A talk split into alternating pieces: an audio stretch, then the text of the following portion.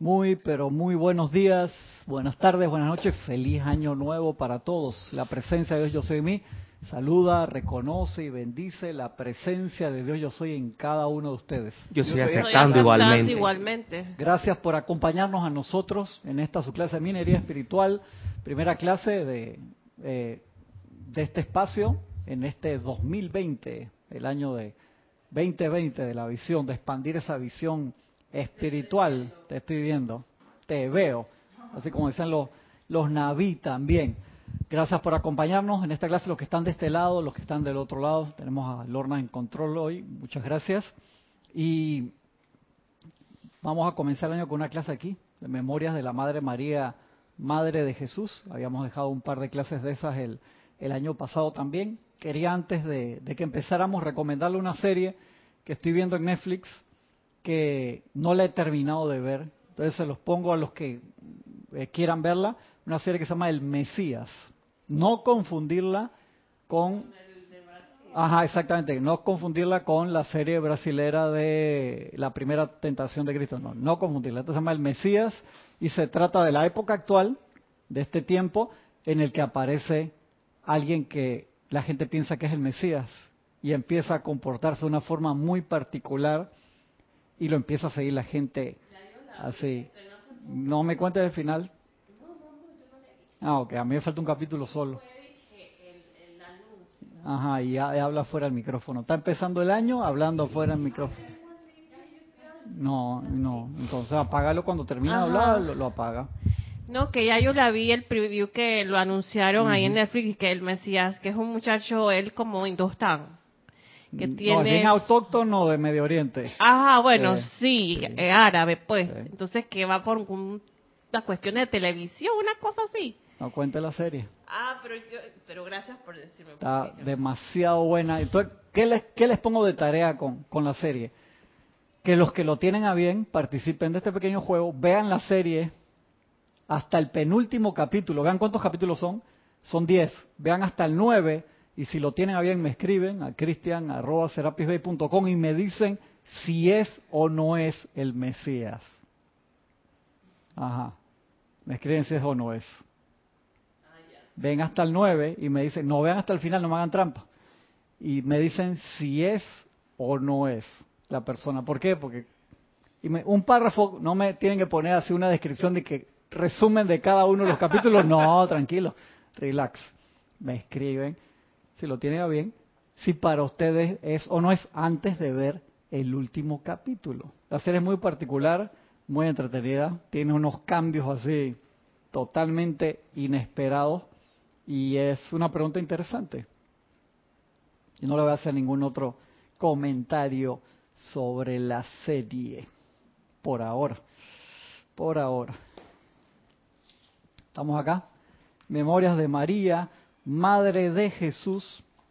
Y quiero comenzar este año con una clase de la Madre María importante, que habla acerca de la importancia de la meditación, que es un tema bastante recurrente en las clases aquí y también en, en este espacio, por la simple razón de la parte que tiene que ver con el aquietamiento y sobre todo con la conquista de uno mismo. Porque si nosotros no conquistamos nuestras propias energías, no podemos nosotros convertirnos en ese Cristo manifiesto, es, imposible.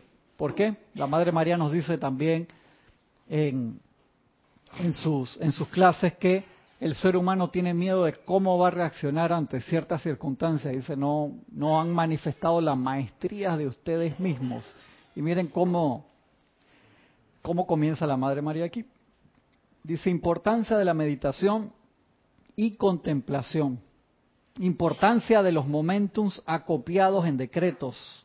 Más sobre el servicio de María en la formación del Sagrado Corazón, la gran iniciación de Jesús. Te habla acerca de lo que viene en este capítulo.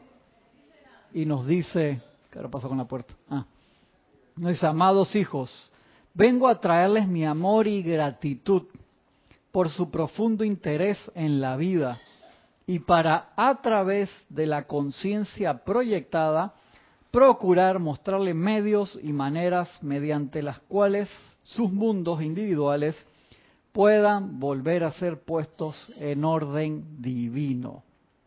te está dando un dato ahí importante. O sea, todo lo que te está trayendo es para volver a poner nuestros mundos en orden divino. Hago esto para que ustedes puedan llegar a ser conductores de esa presencia de Dios que mentalmente ustedes han aceptado en cuanto a que llena este universo, pero que requiere de la confirmación de sus sentimientos para ser aún más activa y llegar a este mundo de la forma a través de ustedes. Resumiendo, dice la amada, amada Madre María, cada uno de ustedes es un puente que lleva la conciencia de los ámbitos internos al mundo de la forma y que actúa como intermediario de la misma manera que lo hago yo en los niveles internos, entre la plenitud de Dios y las inteligencias que lo representan y la mente de la masa. La humanidad podrá revelarse todo lo que quiera, dice la amada Madre María, a causa de la necesidad de mediación entre la plenitud de la deidad y la conciencia externa. Sin embargo, la ley de la vida y la inteligencia que gobierna el gran plan universal de la creación han provisto estos transformadores reductores por misericordia.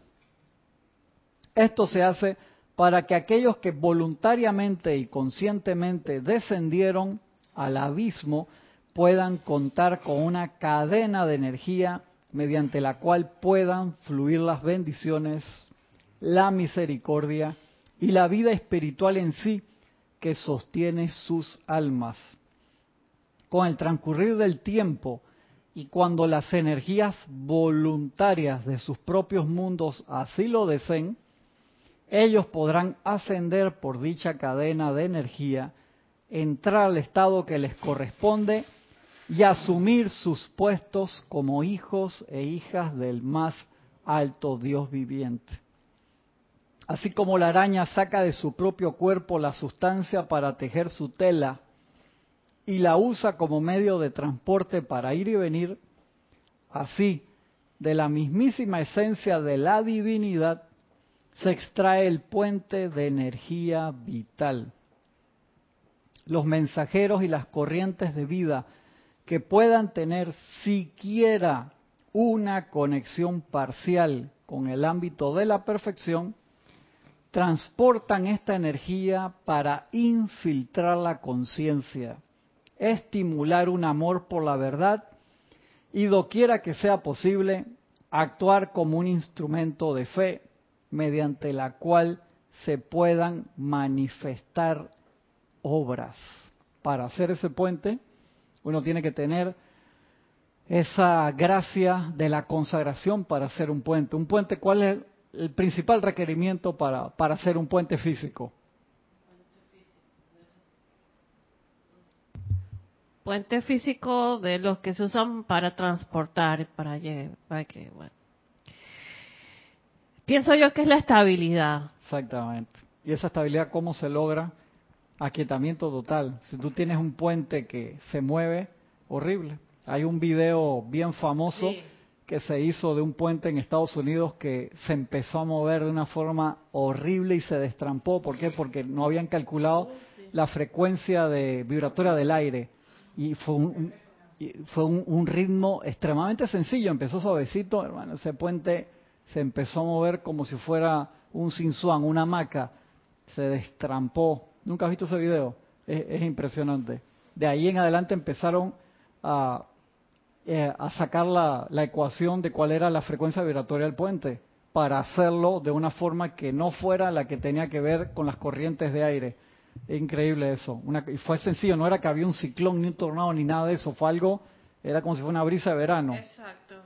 Pero, tú serás como un puente colgante. Era un puente colgante, sí, pero no, o sea, un puente colgante como si te dijera el puente centenario, una cosa así, o sea, un puente, puente, puente. No, era una cosa así de eso de que para pasar gente, era un puente para pasar automóviles. Pero no es pertinente hacer un puente colgante tan grande entonces.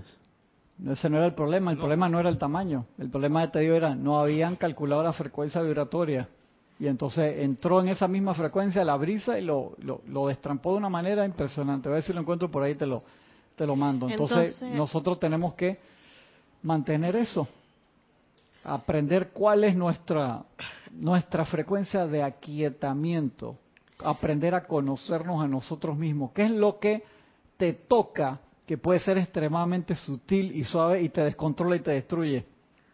No tiene que ser una, una gran tormenta, no tiene que ser un gran terremoto, puede ser algo una sugestión pequeñita que está taladrando en tu conciencia. Te va un bajón. Eso.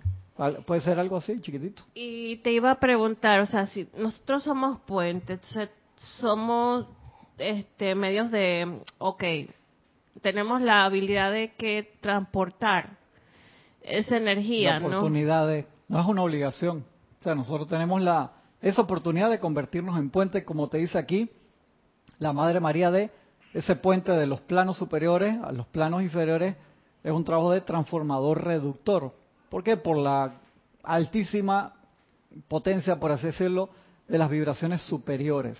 Entonces la oportunidad de estar encarnado aquí trae esa oportunidad de ser ese transformador reductor de una forma humilde, sencilla, pero sobre todo práctica.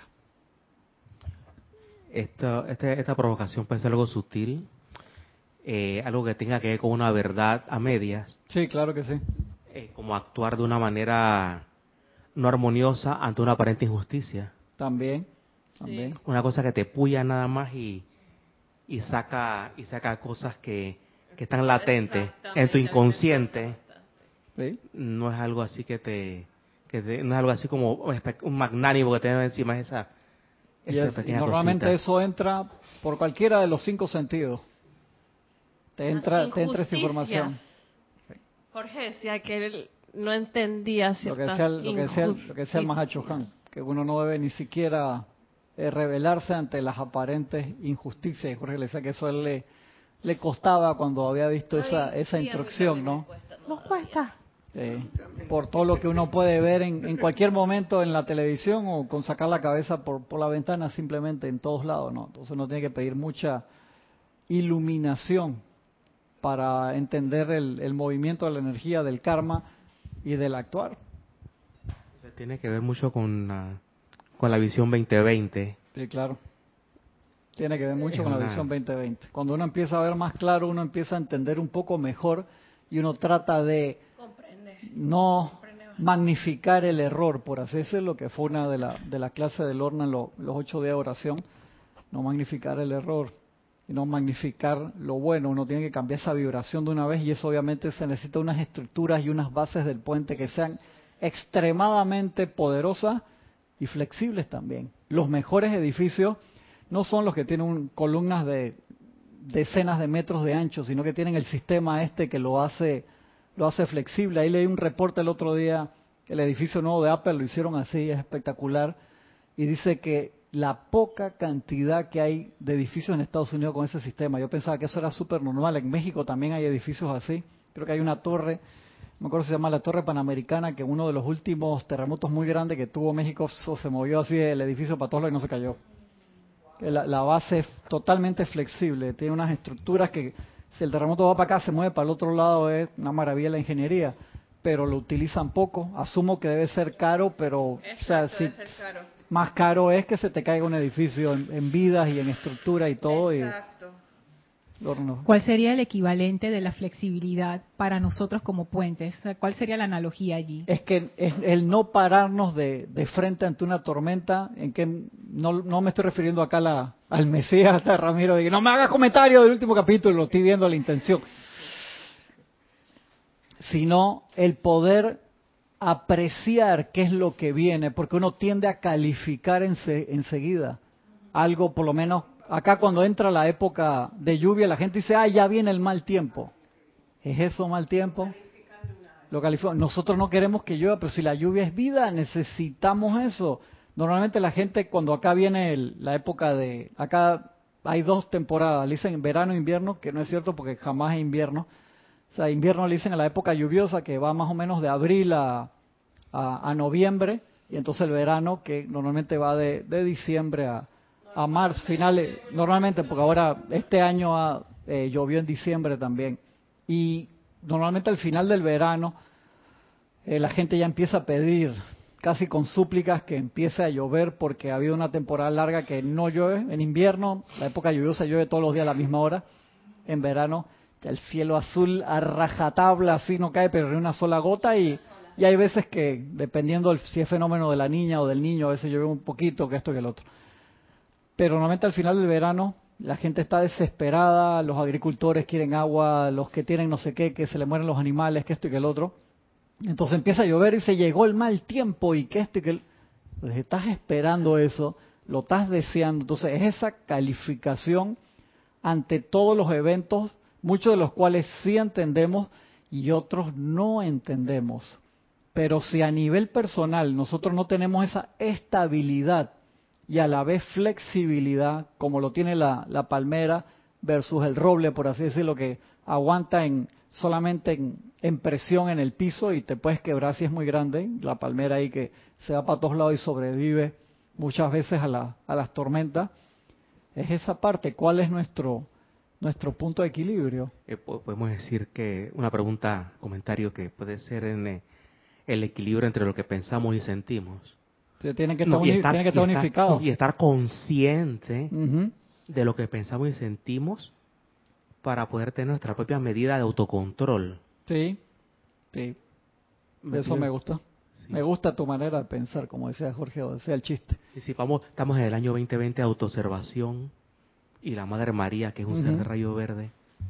Entonces por ahí debe, por ahí debe comenzar la cosa, ¿no? Sí, claro que sí. Esa travesía de esa visión expandida, sobre todo en, en, en nosotros mismos. Acuérdense, primero tiene que ser esa autoobservación es vital, sobre todo cuando el, puente ya tiene más tiempo. El, puente de las Américas, que es uno del primer puente que hicieron acá para pasar de un lado al otro de, la franja canalera, que lo hicieron en los años 60, se gastan millones de millones de dólares al año en, en mantenerlo. Solamente en pintarlo, pintar el puente se dan creo que como 30 millones de dólares, una cosa así. Sí, en pintura, sí.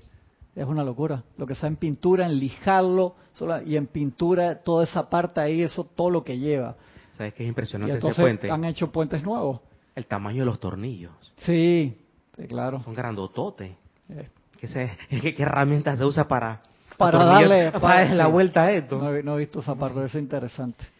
Entonces, si nosotros nos reconocemos eso de puente, igual que el, que el Papa, cuando dice el Santo Pontífice, Santo Pontífice significa el Santo Constructor de Puentes, porque esa es la labor que, que el Papa desde su origen quieren, quieren brindar, ¿no? Que es ese, ese ser un puente entre los ámbitos superiores y los ámbitos inferiores. Pero a nivel personal, cada uno de nosotros, y los maestros nos lo dicen, nos convertimos en ese puente. Ese es el trabajo que, que, quisimos venir a hacer también, a manifestar, como está en la lámina, como es arriba es abajo, como es abajo es arriba. Cuando cumplimos esa labor, cumplimos nuestra labor de, de puentidad, la palabra no existe, pero ¿me entendieron? de ser puente y logramos el cometido de ser transformador reductor. ¿Qué es lo que en verdad queremos hacer? Crear un aura espiritual. ¿Qué es crear un aura espiritual? Magnetizar la suficiente energía constructiva para que se manifieste un aura espiritual donde se pueda volver a tener el ambiente correcto para que las personas opten por la unión con su propia divinidad. ¿Por qué lo, describo así? Porque todo es cuestión de libre albedrío. Le, me remito a un comentario que hubo en la clase de Ramiro hace un par de semanas atrás, que había una persona que decía, no, pero los Valar vinieron y trajeron todo eso y el planeta no ascendió y la edad dorada no se ve y vino el puente de la libertad y tampoco que no sé qué. Era un poco en tono de, de reclamo. Y yo digo, ¿y cuando vino Jesús? Tampoco. Jesús que hizo vino con toda esa radiación crística, cósmica, espectacular, limpió todos los pecados de la humanidad. Y un segundo más uno después de eso, ¿qué sucedió? La gente empezó de nuevo a manifestar discordia instantáneamente después. ¿Por qué?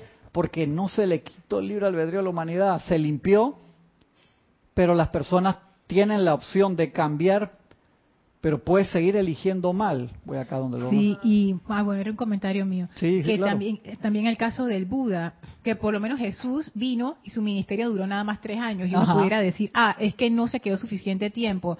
El de Buda duró Quedó 30, 30 años, años. sí. 30 años y aún así. Exactamente. Entonces los grandes avatares han venido. Ha habido edades doradas de perfección absoluta en la Tierra.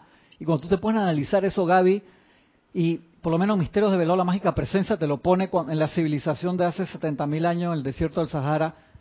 Ey, Saint Germain dice que va a pasar esto. Se durmieron en los laureles, señores. Vivimos una civilización perfecta y aún así va a venir una persona, o sea, le predijo que era lo que iba a pasar. Y la gente igual se durmió. Entonces eso nos puede pasar a nivel personal. Por eso es que las grandes civilizaciones a lo largo de la humanidad no se sostuvieron por siempre. ¿Por qué? Porque siempre ha estado libre albedrío.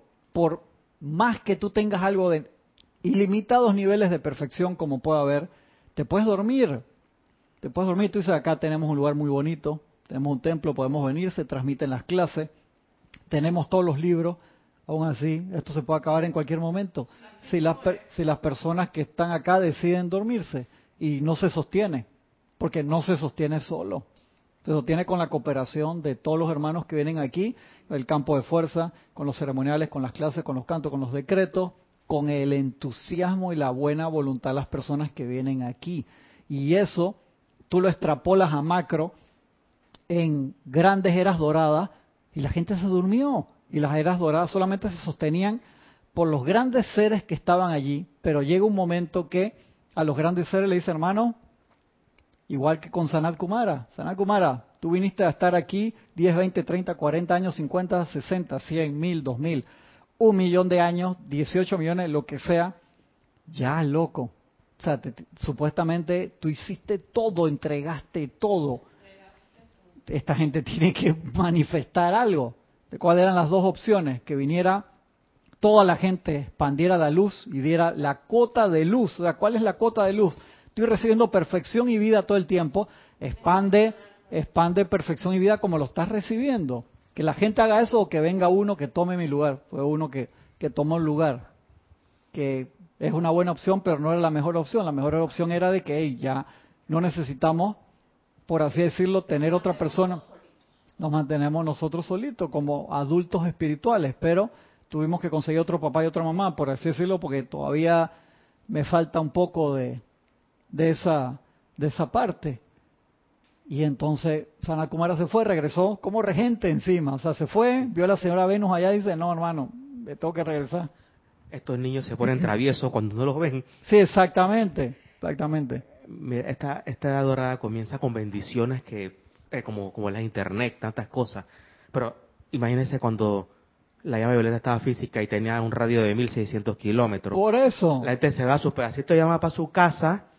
No había espacio para la duda, la vez. Pero no, no, no, ves, no, lo, cri- así- no lo critiquemos, Francisco. Dime, Ah. vamos a suponer, si nosotros hubiéramos vivido ahí y tú dices, hermano, la radiación de la llama violeta se va a 160 kilómetros de, de distancia, se ve el rayo para arriba, tú lo veías de, de lejos, aquí allá, todos los años podías hacer peregrinaje, te llevabas un, un, un carbón de esos para tu casa, qué pife. Tú te acostumbras a eso y dices, yo todos los años voy me meto en la llama o voy al templo del fuego verde sano o al de la resurrección y vida y salgo perfecto, jovencito de nuevo, me voy para mi casa, sigo como mis actividades y muchas veces hacemos eso a nivel micro. Hay personas que deciden, van al, al templo o a su iglesia una vez al año, por así decirlo, o vienen al, a- acá, al Serapis cuando hay actividades especiales, por así decirlo, y no me refiero a la parte física, sino a la parte mental y emocional.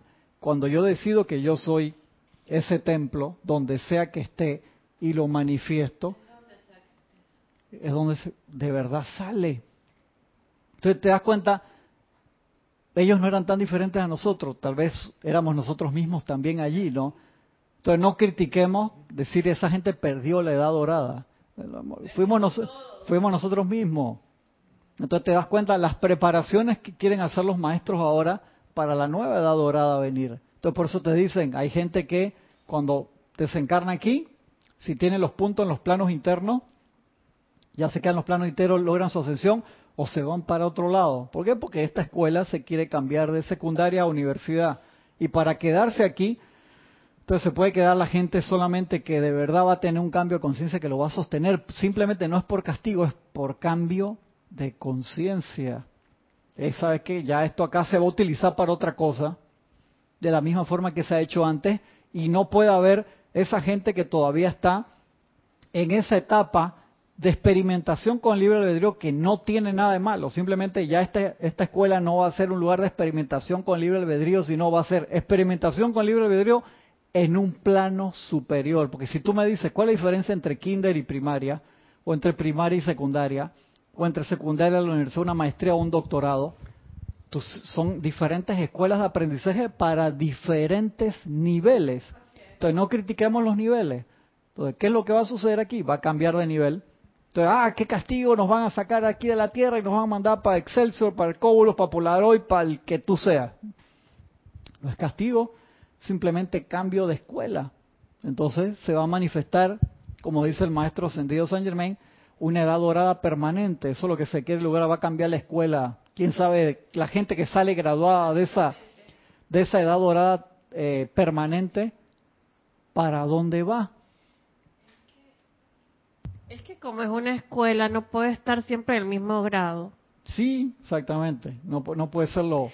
No puede ser Porque las escuelas tienen diferentes grados, ¿no? O sea, no podemos estar siempre en la adolescencia o en la primaria. Sea, esta escuela tiene que evolucionar, tiene que cambiar porque el cambio es la ley. Eso no es. En las mismas escuelas normales, por así decirlo, ¿cuál es una, una crítica grande que hay en la educación? No, no estoy hablando ahora de Panamá, sino en diferentes lugares que muchas cosas se están enseñando igual a pesar de, de como era en 1890, por así decirlo, un ejemplo, que no, ha cambiado el método de... Entonces, te das cuenta, o sea que, aunque sean un niño de primer grado de ahora, a pesar de que tiene la tecnología y que tiene esto y que el mundo es totalmente diferente a como era hace 200 años atrás, hay veces que le enseñan las mismas cosas. Entonces, te das cuenta que hay un momento que no, eso, eso tiene que cambiar. Y en muchos lugares, muchas escuelas ha cambiado, pero a nivel espiritual, a veces nos comportamos igual. Entonces, si nos seguimos comportando igual, no va a haber resultado diferente, como decía Einstein. Pero es que lo más sabio, pienso yo, que es que vaya evolucionando la Tierra y que ya las conciencias que estaban y que no dieron la talla o que no le no cambiaron porque no quisieron o porque no les dio la gana un millón de cosas ya se vayan para otro sitio, para otra escuela. ¿Qué, le, ¿Qué, le, sucede a alguien que cumple 18 años y no se graduó de secundaria? Se va para una nocturna. Te va para la, exactamente. Entonces se van para la nocturna, que en este caso es Hercoulos, ¿no? correcto, que no es castigo, o sea, no lo puedo como no, porque igual te van a enseñar. igual te tienes que graduar allí. Exactamente, igual te tienes que graduar. Las condiciones son diferentes, pero te van a enseñar las materias a un paso diferente Exacto. Es lógico que esto cambie. Es lógico. La gente que está ahorita mismo encarnada se resiste a que esto cambie. Sí. Entonces están haciendo todo para que no cambie, pero eso es imposible. Ellos van contra la ley. La, el, la resistencia al cambio es tan grande, Gaby. Acuérdate cuando vino el gran director divino, o Víctor, y no recuerdo en este momento, con parte de su presupuesto cósmico, a abrir la jerarquía, que se dieran todos los nombres, que dejara de ser esotérico, hubo grupos esotéricos que estaban en contra de un ser cósmico. Decían, no, nosotros no queremos que eso pase. No queremos que las enseñanzas espirituales se abran. En serio. ¿Por qué? Porque van a ser los rockstar de la era. Sí, sí. Van a ser especiales. Y eso es una, una parte de, de apego impresionante a no permitir la libertad de liberación.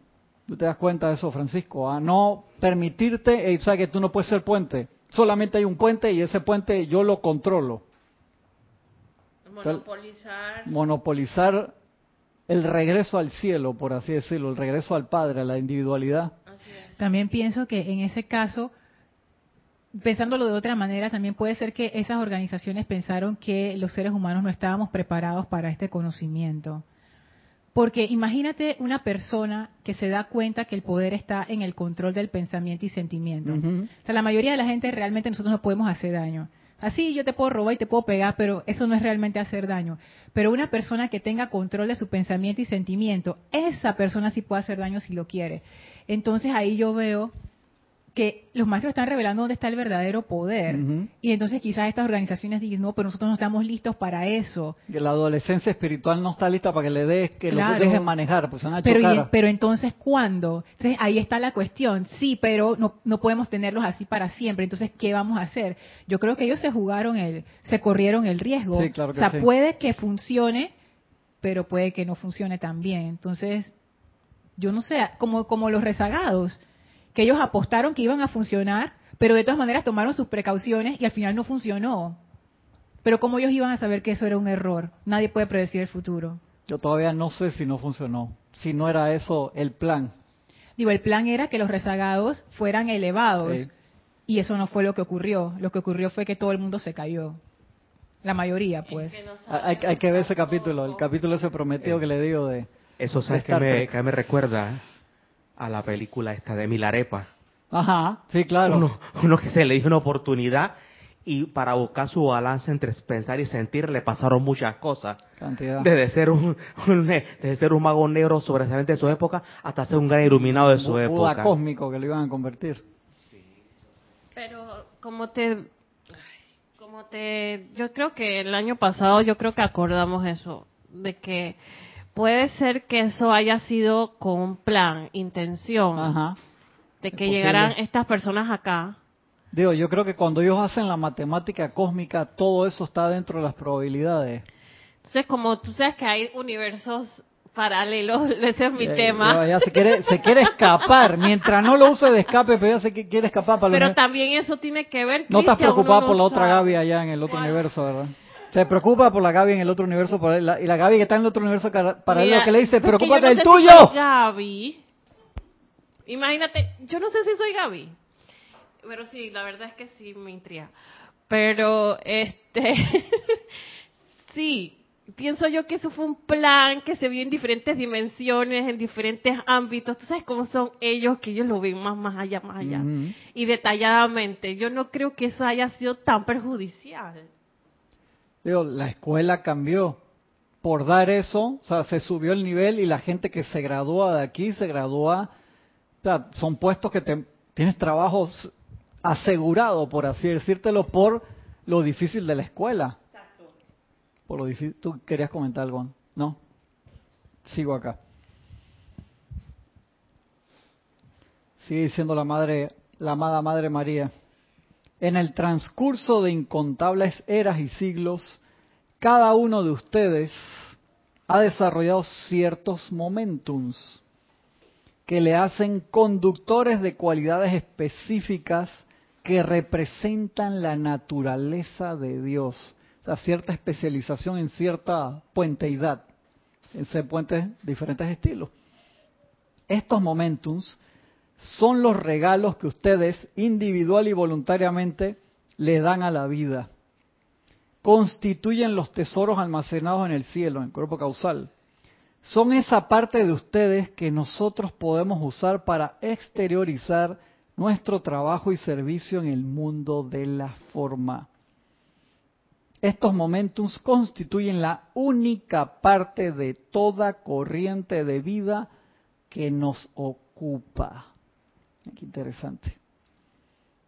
Es nuestro deseo perenne el de hacer énfasis y exteriorizar más y más de la naturaleza de Dios a través de la levadura en la corriente de vida.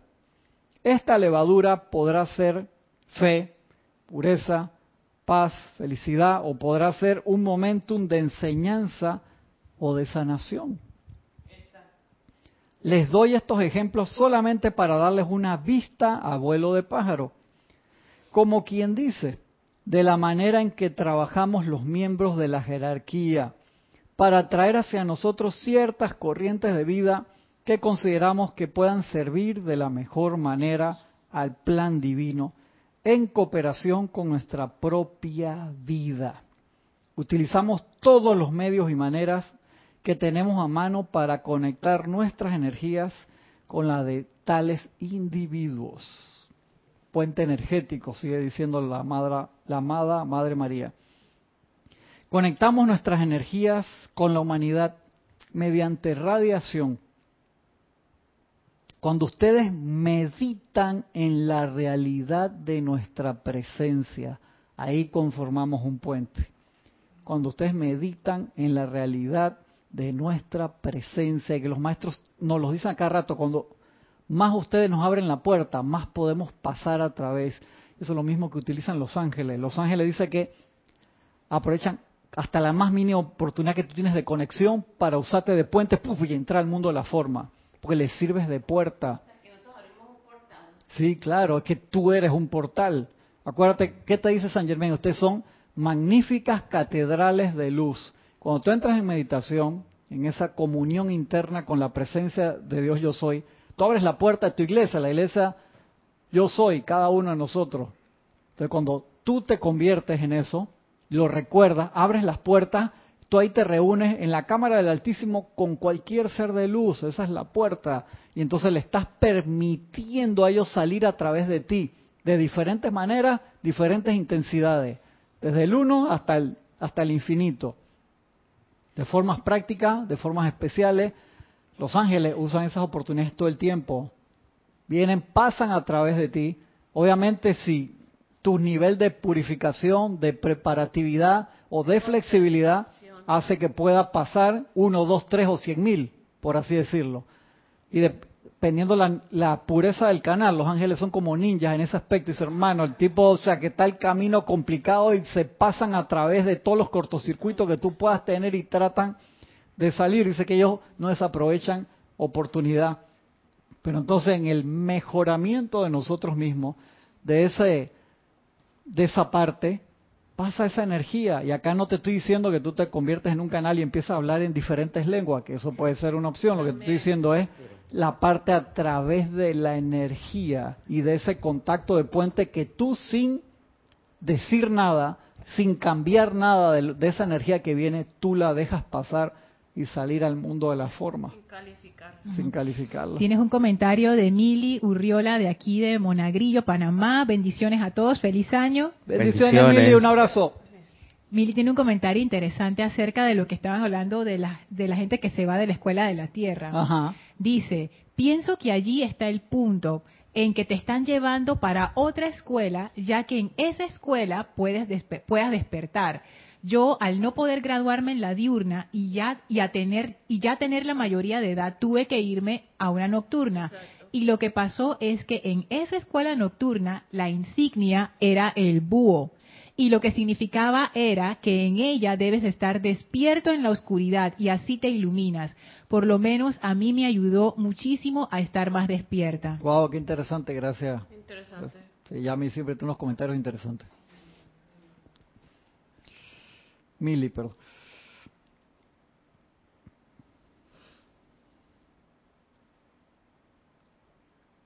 Sí, dice la amada Madre María, conectamos nuestras energías con la humanidad mediante radiación cuando ustedes meditan en la realidad de nuestra presencia. También conectamos nuestra radiación con la conciencia de ustedes a través de la palabra hablada en contadas ocasiones, cuando la vida nos concede este privilegio.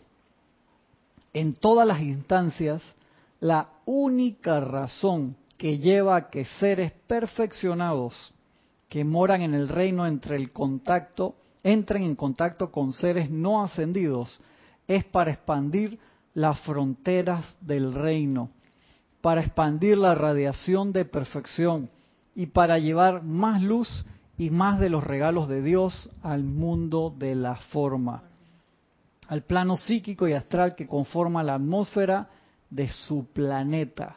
O sea, es un regalo de, de amor, totalmente. Acuérdense que no tienen por qué quedarse cerca de nosotros, porque cada uno de nosotros tiene esa presencia crística adentro, el cual vinimos a aprender a quietarnos, a escuchar esa voz y a seguir nuestro propio camino pero como que esa técnica nos alejamos. Justo ayer estaba leyendo algo, no me acuerdo si era en el amante de la enseñanza de ayer, puede haber sido, si ustedes a conciencia se alejaron de la presencia y me quedé pensando todo el día por qué esa pregunta siempre está ahí igual que con las razas raíces igual que con, con las oportunidades, igual que con las eras doradas, igual que con estar aquí. ¿Por qué a conciencia si tú te sientes bien, como decía Jorge, si te sientes bien, ¿por qué te vas? Si te sientes mal, ¿por qué te quedas?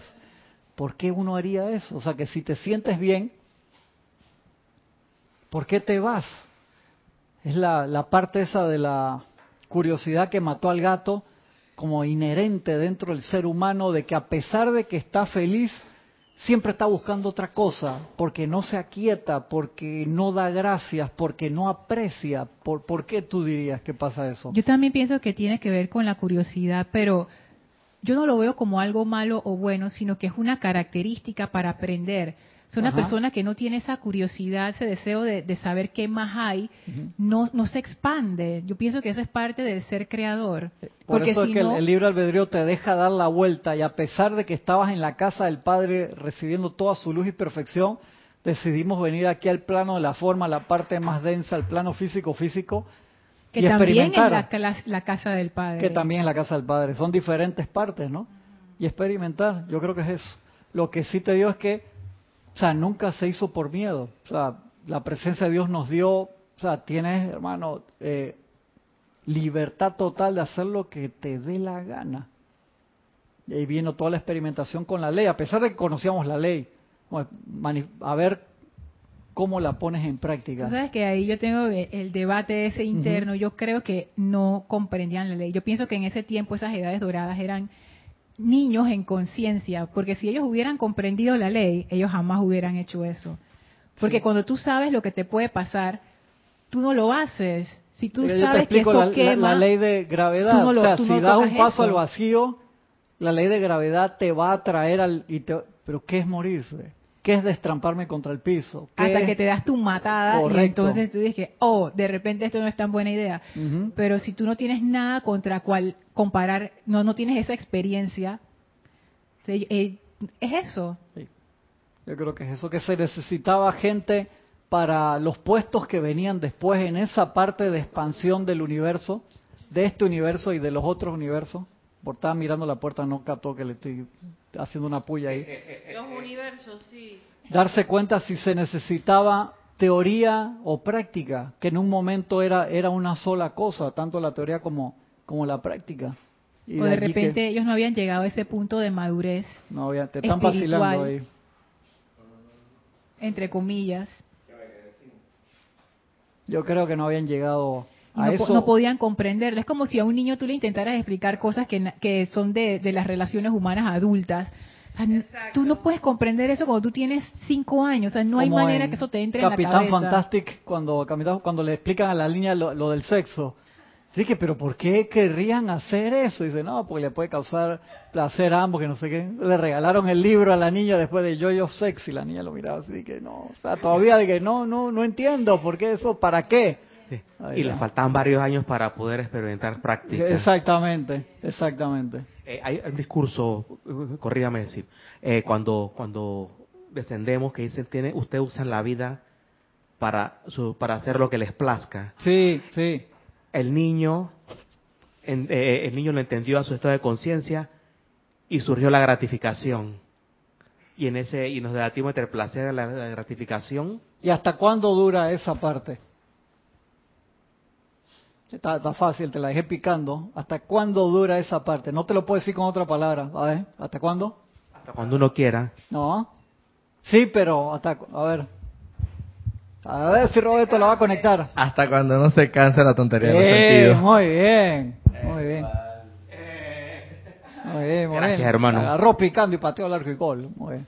Exactamente. Hasta que te canse pues te dan la oportunidad, como tú dices, el niño va y empieza a experimentar en eso hasta que te canse, hasta que tomaste todos los tragos, hasta que tuviste todas las relaciones, hasta que hiciste todas las cosas que querías hasta hacer. que sepa que es tontería y que es placer. Sí, sí. Siento yo que no, también hasta que te canses, pero hasta que te duela algo, hasta que te venga a molestar algo. No, no necesariamente. Pues, el, el, el borracho le, puede doler cada vez que se emborracha y cuando uno se emborracha, me incluyo, cuando lo hacía, y uno sabe que nunca más vuelvo a tomar, hermano, y, al, eh, Y después venía de, nuevo y que apenas se te quita la resaca y los amigos dije, hey, nos vemos, echa dale, y acabas de sufrir, pasaste horrible. Y entonces inventaron la pastilla Pacmelia, Hanover o Goma, como que le quieras llamar, para eludir los efectos de la los efectos de la resaca. eludir la ley, tratar de eludirle que te ataca por otro lado. Siempre, como siempre con el niño chiquito, me tengo que salir con la mía, de alguna manera. No, no, es solamente el sufrimiento, te, tienes, te tienes que cansar de eso. Algo te tiene que molestar ya o algo que ya no puedas tolerar. Se tiene que cansar.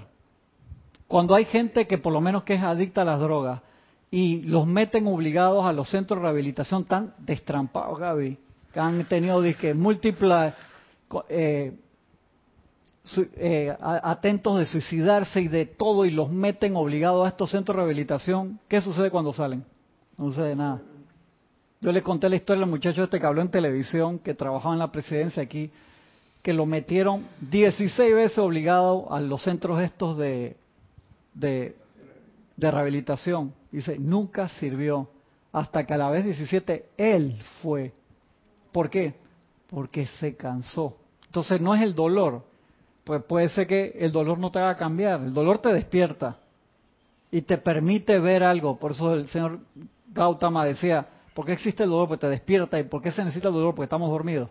Entonces el dolor te despierta.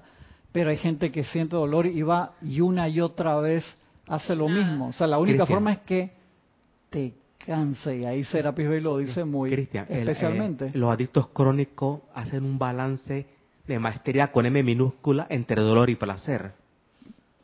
No se suicidan porque están sufriendo. Pero entonces buscan el éxtasis de la sustancia. entonces crean un, crean un balance. Muchos crean un balance. Y quedan ahí en que... Y en ese balance no va a haber cansancio de la tontería. Y la vuelta dura es más larga encima. Sí. Entonces el, cambio es, a veces no es a través del dolor. Pero entonces, pero tiene, tienen, tiene la energía, tienen la, tiene la experiencia como la tuvo Guirnalda de dedos, de ver un poquito más allá. Eso es un cambio de conciencia. Sí, un, cambio de conciencia. Por eso, Gaby, no necesariamente es a través del dolor, o sea, la, tienes que cansar. El cansancio puede llegar por diferentes maneras, porque te iluminaste, porque ya no quieres seguir por ese camino, por muchas vidas, pero te tienes que cansar. Cuando tú te cansas, eh, aquí hay una palabra en Panamá muy peculiar que dice cabrearse. Te cabreaste es como un cansancio combinado con con hastío, eso me Y resignación. No, no es resignación. resignación estás obligado en parte. Tiene que ser decisión tuya. Tiene que ser decisión. Tiene que estar, te hartaste. Te hartaste viene de la palabra de comer demasiado. Nos hartábamos en las ollas del faraón de comer, de que te llenaste. O te llenaste, ya no quiero más de eso. Y no hay forma de desllenarte. Por decir, ya yo llené esa cuota. Cuando son esos cambios de esas personas que, ¿sabes? que tuvieron un cambio de conciencia que no, ya no, ya no quiero más. No tuve que ir a ningún curso, por así decirlo, que la gente dice que para dejar de fumar, sino que un día para el otro cambié y nunca más fumaron. Dejaron de tomar de un día para el otro o fueron aún a propia voluntad. Es eso, o sea, es te cansaste. Hay que cansarte. Sigue diciendo la amada Madre María en los minutos que me quedan. Mi servicio a la vida, voy a repetir el pedacito anterior, de esa parte de, de puente.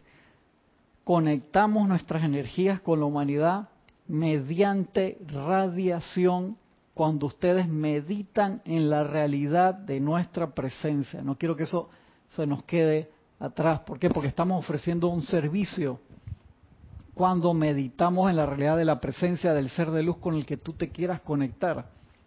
Y para hacer eso tienes que dejar de lado tus ambiciones personales, por así decirlo. Es un servicio que tú quieres hacer, impersonal, exactamente. Tú no estás con un suéter de que yo amo a San Germain en ese momento y todo vestido de violeta y te vas al hospital para que todo el mundo te vea y dice que eres la Madre María personificada o el Maestro Jesús.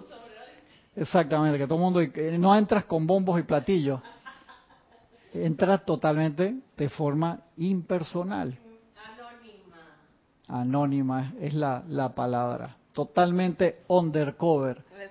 Y entonces ahí pueden actuar los seres a través de ti.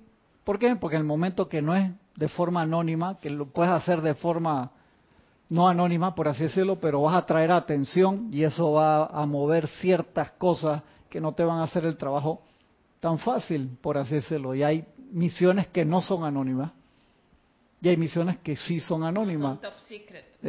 y todas son, pueden ser de la misma intensidad o todas pueden ser especiales. Pero se conecta cuando meditamos en la realidad de nuestra presencia, dicen los maestros. También conectamos nuestra radiación con la conciencia de ustedes a través de la palabra hablada en contadas ocasiones, cuando la vida nos concede este privilegio. En el siglo pasado hubo dos veces eso de forma al 100% que nosotros conocemos a través de Guy Ballard y Geraldine Inocente, en que a través de la palabra hablada ellos se pudieron conectar con estos seres que se prepararon hasta el punto donde esa palabra hablada a través de ellos se convirtió en libro de la mejor manera posible. Y no es de que no pueda haber múltiples canales, claro que sí, pero de esa forma, de esa preparación, sabemos que se da una vez, a veces dos veces en un ciclo. Escogida ya de antemano. gente que se, que se preparó de esa forma para que pasara, porque el mensaje puede pasar a través de cada uno de nosotros, para nosotros o para otros, pero cuando se va a hacer de esa forma masiva, y los maestros aprovecharon esa oportunidad de conseguir dos canales con esa calidad, como Gaibalar y Geraldine 80 en el siglo XX y metieron en 20 años lo que estaba planificado para que bajara en 2000 años. Sí, claro, ¿tú no sabías eso? No. Sí. Y por el motivo de la también de la emergencia cósmica, de el apresuramiento y la necesidad de que avancemos rápido. Ellos mandaron en 20 años lo que iban a mandar a través de estos 2000 años. Y por eso tenemos toda la información ya necesaria para redimir la energía y lograr la ascensión. O sea, ya se dio todo. Tú puedes, entonces la gente siempre está esperando cuál es el mensaje nuevo, que esto y que el otro, pero... Ya se dio todo lo que se tenía que dar. Se puede dar el mismo mensaje nuevo una y otra vez, sin problema, o te pueden dar qué querían los maestros después. Que teniendo el mensaje y autopreparándote, autopurificándote y servir, poder participar con ello de las actividades anuales y mensuales de que se pudiera dar la información de cuándo era la transmisión de la llama, cuáles eran los templos que iban a estar abiertos, para qué, para a través de los campos de fuerza de una forma muchísimo más eficiente, pudiéramos estar todos en red y magnetizar esa energía del templo que está abierto y se dio esa dispensación por varios años. Ahora mismo no la tenemos específicamente de saber qué templo tenemos información de oficialmente de cuatro veces al año, que eso sí se dejaron y que se sabe que siempre están abiertos. O, uno tener la buena voluntad de magnetizarla de un templo, pero saber al 100% que está abierto cuatro veces al año. Tenemos esa, esa oportunidad siempre.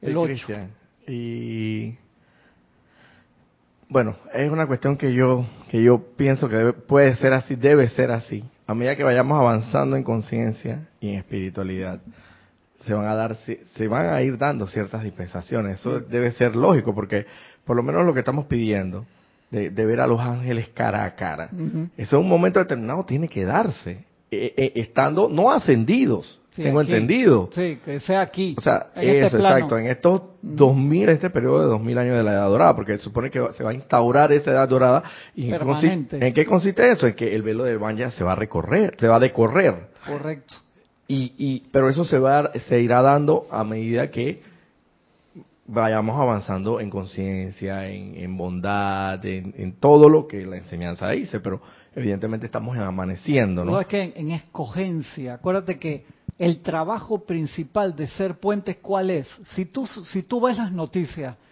¿qué porcentaje de la noticia es discordante? Normalmente 97%. Hay, hay un segmento de que la buena noticia del día. Eso es lo único de que un minuto, sí, un minuto del día a, veces. Entonces tú te das cuenta, en las redes sociales igual, que es un poco más libre la, la, información, por así decirlo. Hay constructivo y destructivo. Pero entonces, ¿qué, ¿qué es lo que nosotros en verdad queremos hacer con esto? Crear el aura espiritual. ¿Quién es el principal ser que crea una aura espiritual? La presencia Hay un ser encargado de eso. No. El Mahachohan, ¿quién? ¿Quién?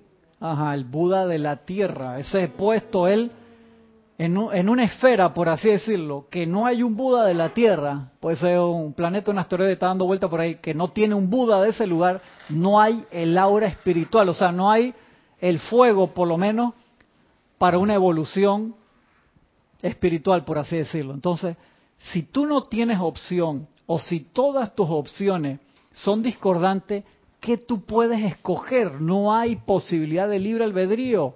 Entonces, en el mundo como se presenta ahora, con toda la noticia, con toda la energía, ¿qué queremos hacer en verdad?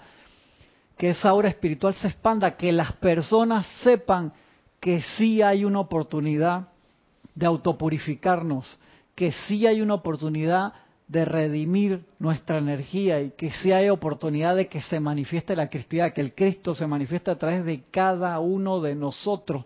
Eso es lo que queremos poner en la mesa, que la gente la tenga clarita, que no esté algo escondido, de que ya tuve que caminar 500 kilómetros en la montaña, me perdí 40 años como le pasó a David Doy ahí dando vuelta para encontrar quién lo iba a ayudar, sino que sea fácil escoger.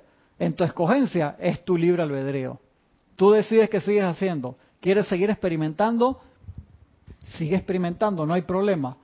Pero si tú quieres permitir autoentrenarte para que la perfección de la presencia de Dios pase a través de cada uno de nosotros, lo tienes a la mano, ya se puede hacer. Entonces, ese es el trabajo de los campos de fuerza, ese es el trabajo de la instrucción, darle la oportunidad, como decía Jorge, se sirve la mesa, estás invitado a comer si lo tienes a bien. Nadie te va a obligar a comer. Entonces ese comentario para el compañero de aquella vez que decía, todo lo que ha venido no han hecho nada. Se ha hecho muchísimo. Se dio la oportunidad. Yo no te puedo obligar a salvarte, por decirlo, a, tu autosalvación. Nadie te va a poner las manos encima y te vas a ascender y vas a amanecer en los planos internos libre. Eso es tu propio libre albedrío. Ese es el regalo más grande y más misterioso para mí de toda la creación. Sí. Eso es.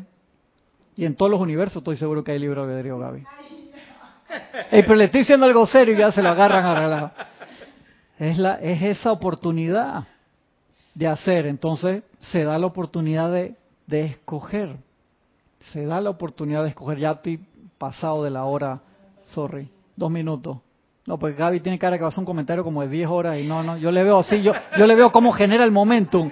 No, no, se, lo, no, no le voy a dejar el uso del libro albedrío hasta la clase de la semana que viene.